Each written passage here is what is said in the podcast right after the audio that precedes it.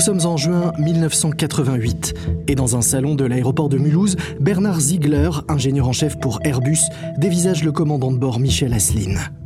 Au lendemain de la cascade tragique effectuée par un A320 lors du meeting aérien d'Absheim, l'ambiance est tendue entre les deux hommes.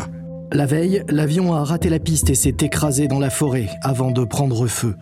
Trois passagers sur les 130 que transportait l'avion sont morts dans l'accident. Cela semble presque miraculeux. Les enquêteurs doivent maintenant déterminer si l'accident est dû à une erreur humaine ou à une défaillance mécanique. Ziegler écoute donc avec attention les explications du commandant Asseline. Michel, mais qu'est-ce qui s'est passé? Le pilote d'Air France, ébranlé, regarde droit dans les yeux l'homme qui a conçu le système de commande de vol informatisé Fly-by-Wire de la 320. J'ai essayé de reprendre de l'altitude et d'éviter les arbres, mais l'avion, l'avion m'en a empêché. Les, les ordinateurs, ce sont eux qui ont provoqué l'accident. Ziegler dévisage Asseline sans dire un mot. Il a vu les images de l'accident à la télé. Il lui semble que la 320 a réagi exactement comme il le fallait. Et il est persuadé qu'Asseline a mal calculé son coup. Asseline se rend bien compte que le regard de Ziegler est chargé de reproches. Bernard, Bernard, vous savez que je suis un bon pilote, c'est impossible, je n'ai pas pu provoquer cet accident. Mais Ziegler ne le croit pas. La presse s'interroge sur le fait qu'on puisse ou non laisser les commandes d'un avion à un ordinateur. Mais pour Ziegler, ce n'est pas la bonne question.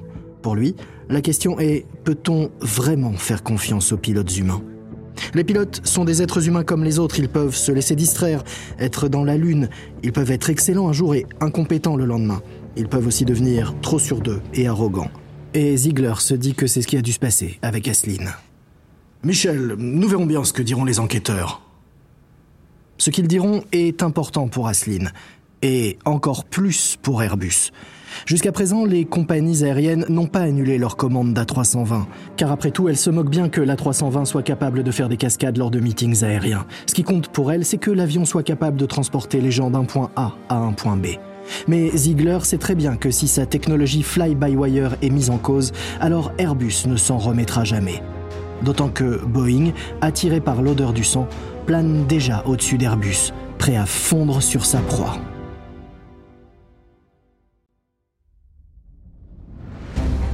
Vous écoutez Guerre de business de Wandery. Je suis Lomic Guillot.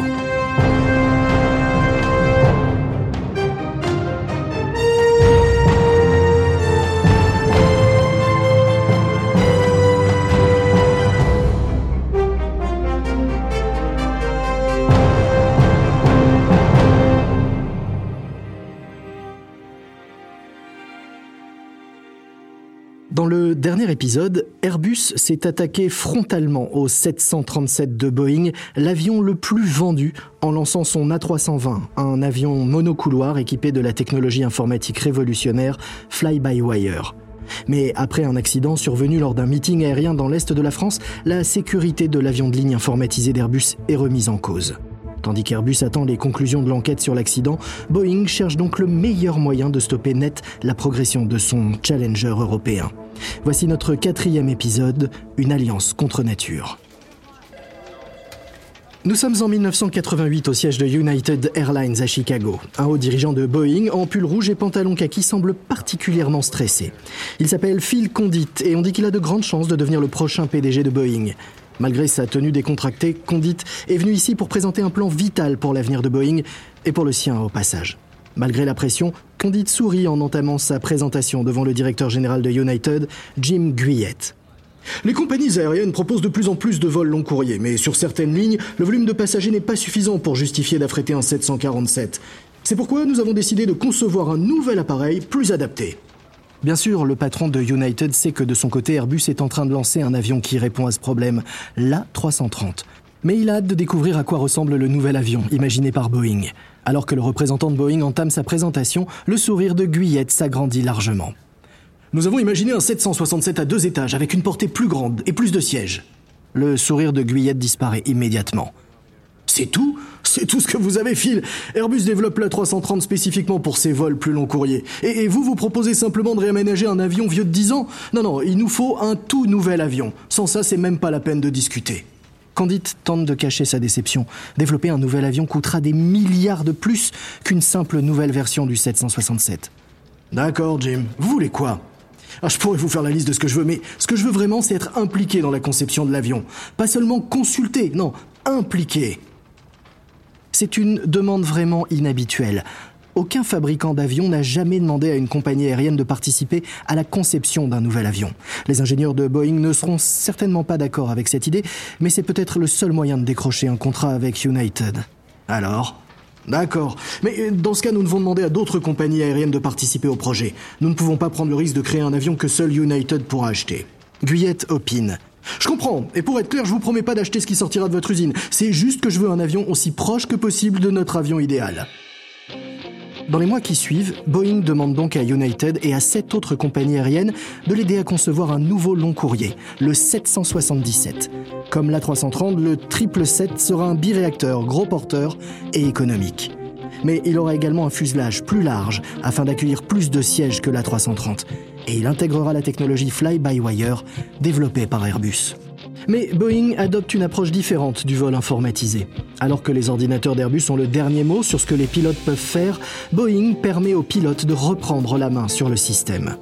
C'est un détail, mais un détail qui fait toute la différence alors que les premières conclusions sur le rôle joué par le fameux système fly-by-wire d'Airbus dans l'accident du meeting aérien de Mulhouse sont sur le point d'être rendues. Nous sommes en juin 1989 et dans le bureau d'un juge de l'Est de la France, Michel Asseline s'agite nerveusement sur son siège. L'ancien commandant de bord d'Air France fait face au juge chargé de l'enquête sur l'accident de l'A320 qu'il pilotait lors du tragique meeting. Monsieur Asseline, mon rôle est de rassembler des preuves et de décider s'il faut engager ou non des poursuites. Si c'est le cas, j'inculpe les personnes que je juge responsables et l'affaire passe en audience. Vous comprenez? Euh, oui. Bien. Je vous ai convoqué aujourd'hui parce que je pense disposer désormais de suffisamment de preuves pour vous inculper d'homicide et de blessures involontaires. Mais, mais je suis innocent. C'est la faute de l'avion. Tout est de la faute de l'avion. Les, moteurs n'ont pas réagi assez vite. Monsieur Asseline, euh, comprenez bien qu'il s'agit là d'une accusation et non d'une condamnation. Vous aurez largement l'occasion de vous défendre pendant le procès. Après une longue bataille judiciaire, le commandant Asseline sera finalement déclaré coupable et condamné à 18 mois de prison, dont 6 fermes pour imprudence majeure. Pour la justice française, c'est donc bien l'homme et non pas la machine qui a provoqué l'accident. Airbus n'a donc plus à s'inquiéter pour son système fly-by-wire. Peu à peu, Airbus prend des parts de marché à Boeing et McDonnell Douglas. Et avec l'A330 et bientôt le plus grand modèle, l'A340, Airbus dispose désormais d'un produit concurrent pour rivaliser avec chaque avion de Boeing. Sauf un, le 747, le très gros porteur de Boeing. Boeing a dû patienter 10 ans pour que son géant désert devienne enfin rentable. Mais l'avion est désormais devenu une vache à lait pour le constructeur. Le plus gros avion commercial du monde est vendu à partir de 200 millions de dollars l'unité, et comme il n'a pas de concurrent, Boeing ne consent à aucun rabais. Chaque 747 vendu rapporte à Boeing 30 millions de dollars de purs bénéfices. Des bénéfices que la compagnie peut utiliser pour protéger le 737 contre l'A320 d'Airbus. Le 747 est le plus grand prédateur du ciel. Et c'est pourquoi Airbus a décidé de s'attaquer à l'avion le plus emblématique de Boeing.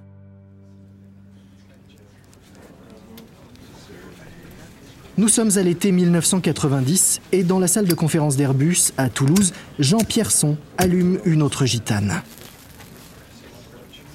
Le rondouillard PDG d'Airbus tire une longue bouffée et repense à la présentation à laquelle il vient d'assister avec toute son équipe de direction.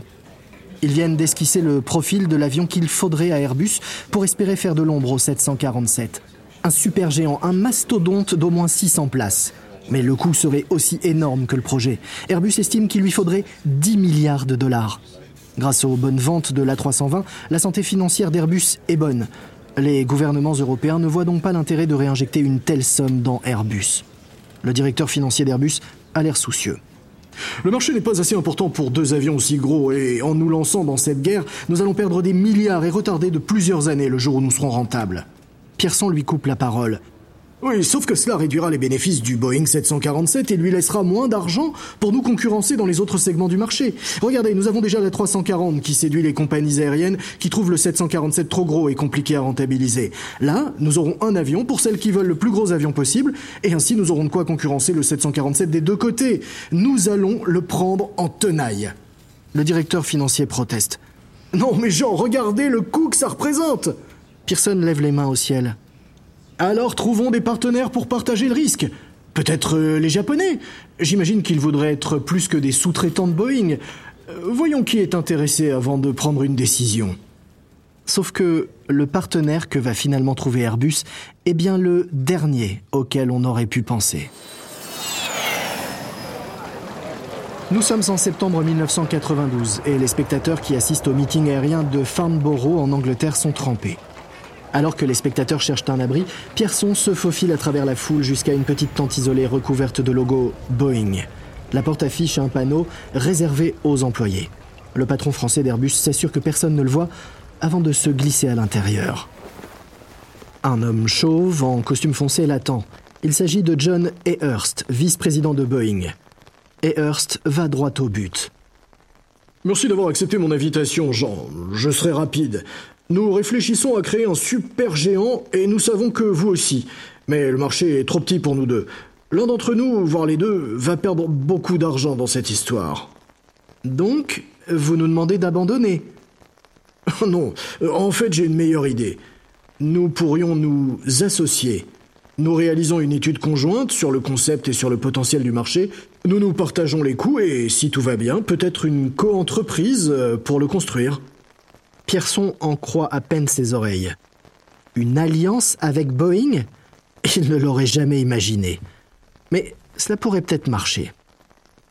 Au pire, cela permettrait à Airbus d'économiser des centaines de millions en coûts de RD préliminaires. Et puis, s'ils unissent leurs forces pour fabriquer et vendre un supergéant, cela cassera le monopole du 747 sur les avions de grande capacité. Nous devons négocier la manière dont l'étude serait financée et menée. Et Hearst sourit. Bien sûr, mais je veux négocier avec une seule personne. Je ne veux pas avoir à traiter avec les représentants de tous les partenaires du consortium Airbus. Non, moi je pensais à Jürgen Schremp. Pierson hausse les épaules. Schremp dirige la Dutch Airbus, la division de Daimler-Benz qui est derrière les usines allemandes d'Airbus. La Dutch Airbus détient également une participation de 38% dans le consortium Airbus. Pas de problème, à condition que Jürgen soit d'accord. En réalité, Ayhurst sait déjà que Schremp acceptera, parce qu'il a organisé en secret plusieurs réunions avec l'ambitieux patron de la Dutch Airbus. Et il a convaincu Schremp que cette alliance Boeing-Airbus le propulsera au sommet de Daimler-Benz.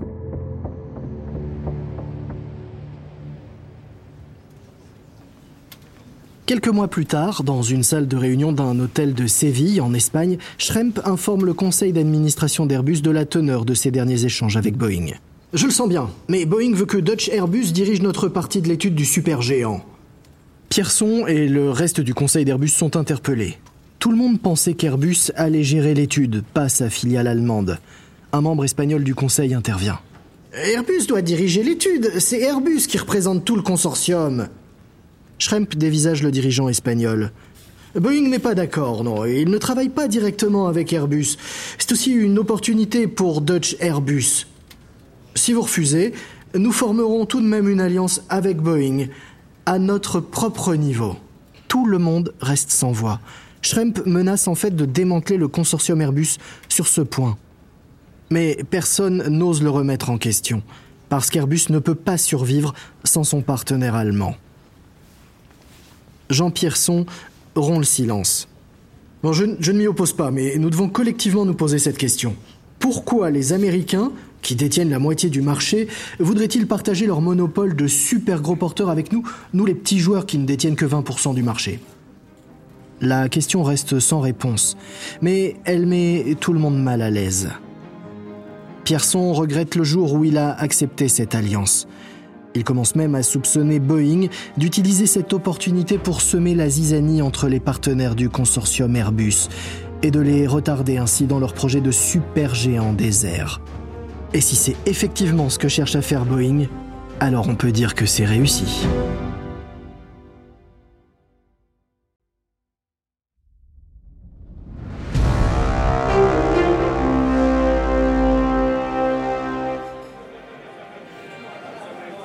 Nous sommes en avril 1995 à Munich en Allemagne. Les dirigeants d'Airbus se sont donné rendez-vous au bar de l'hôtel Four Seasons et la soirée ne fait que commencer.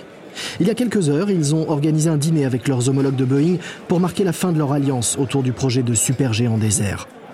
Après trois ans d'une coopération houleuse, ils sont arrivés dans une impasse. Boeing estime que le marché est trop petit pour justifier un investissement de 15 milliards d'euros. Airbus, de son côté, n'est pas d'accord. Ils ont donc mis fin à leur alliance et maintenant que l'équipe de Boeing est partie se coucher, de son côté, l'équipe d'Airbus éméchée rêve de grandeur. Le PDG d'Airbus, Jean Pierson, se verse un autre verre de vin blanc et sourit. Nous pourrions mettre des sièges sur les ailes. Un autre dirigeant fait signe à la serveuse de remettre une autre tournée et lance sa propre idée farfelue. Non, mais on fait un avion à trois étages. Pour y avoir des boutiques, des casinos et même des salons de coiffure. Les idées folles continuent d'affluer, tout comme les boissons d'ailleurs. Ils discutent encore alors que le soleil se lève et quand ils se laissent enfin tomber dans leur lit, ils ne se soucient plus des risques. Airbus va construire le plus grand avion de passagers que le monde ait jamais vu. Et cela, peu importe le coût. Mais de son côté, Boeing s'apprête à reprendre les hostilités.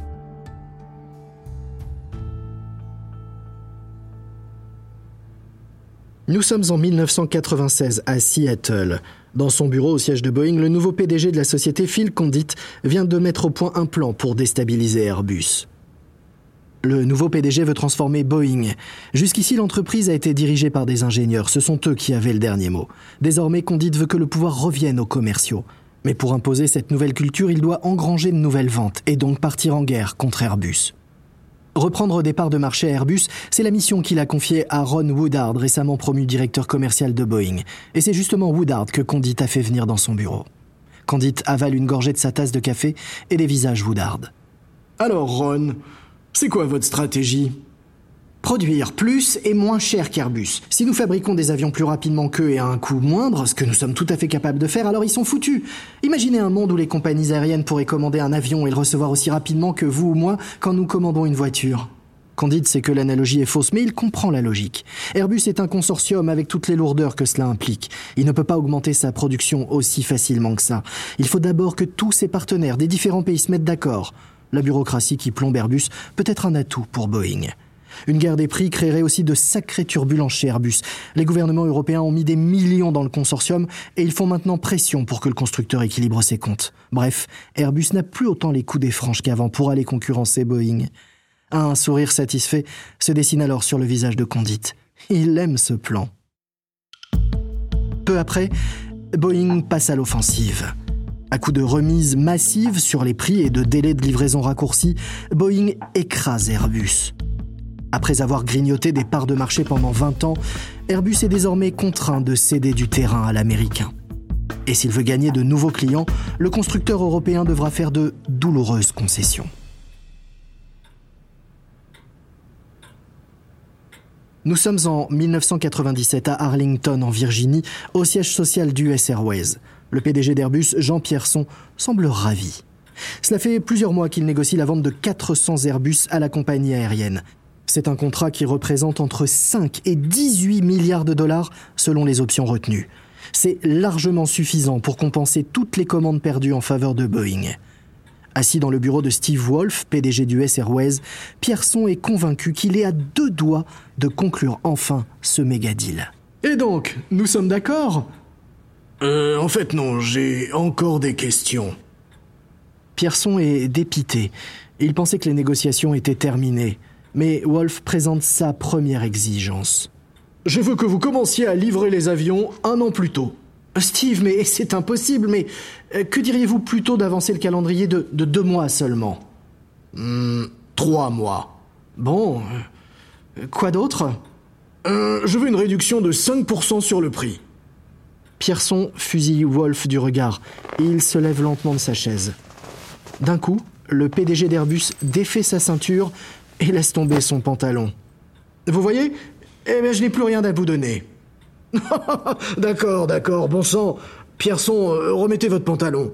Ok, ok, vous avez gagné. Mais par pitié, remettez-moi ce pantalon. Si la dignité de Pierson en a pris un coup, De son côté, Boeing va découvrir que le succès peut aussi avoir ses revers. Nous sommes en septembre 1997 dans l'usine Boeing de Renton, dans l'État de Washington. Des ouvriers en salopettes blanches et masques faciaux peignent au pistolet un 737 tout juste sorti de la chaîne d'assemblage. Quand soudain, une annonce retentit dans les haut-parleurs. Attention, merci de vous rendre immédiatement à l'atelier pour une réunion urgente. Réunion urgente, immédiatement. En arrivant, les ouvriers découvrent leur superviseur qui fait les 100 pas, visiblement stressé. Euh, écoutez, bon, euh, il y a eu visiblement un autre euh, cafouillage. le câblage n'est pas terminé sur l'avion que vous avez commencé à peindre. Il faut le renvoyer à l'atelier, au câblage. Nous devrons tout recommencer quand il reviendra. Face au superviseur, un travailleur perd son sang-froid. Quoi? Encore? Mais c'est quoi ce bordel? L'explication à ces cafouillages à répétition est pourtant simple. C'est que la stratégie de vente agressive de Boeing a trop bien fonctionné.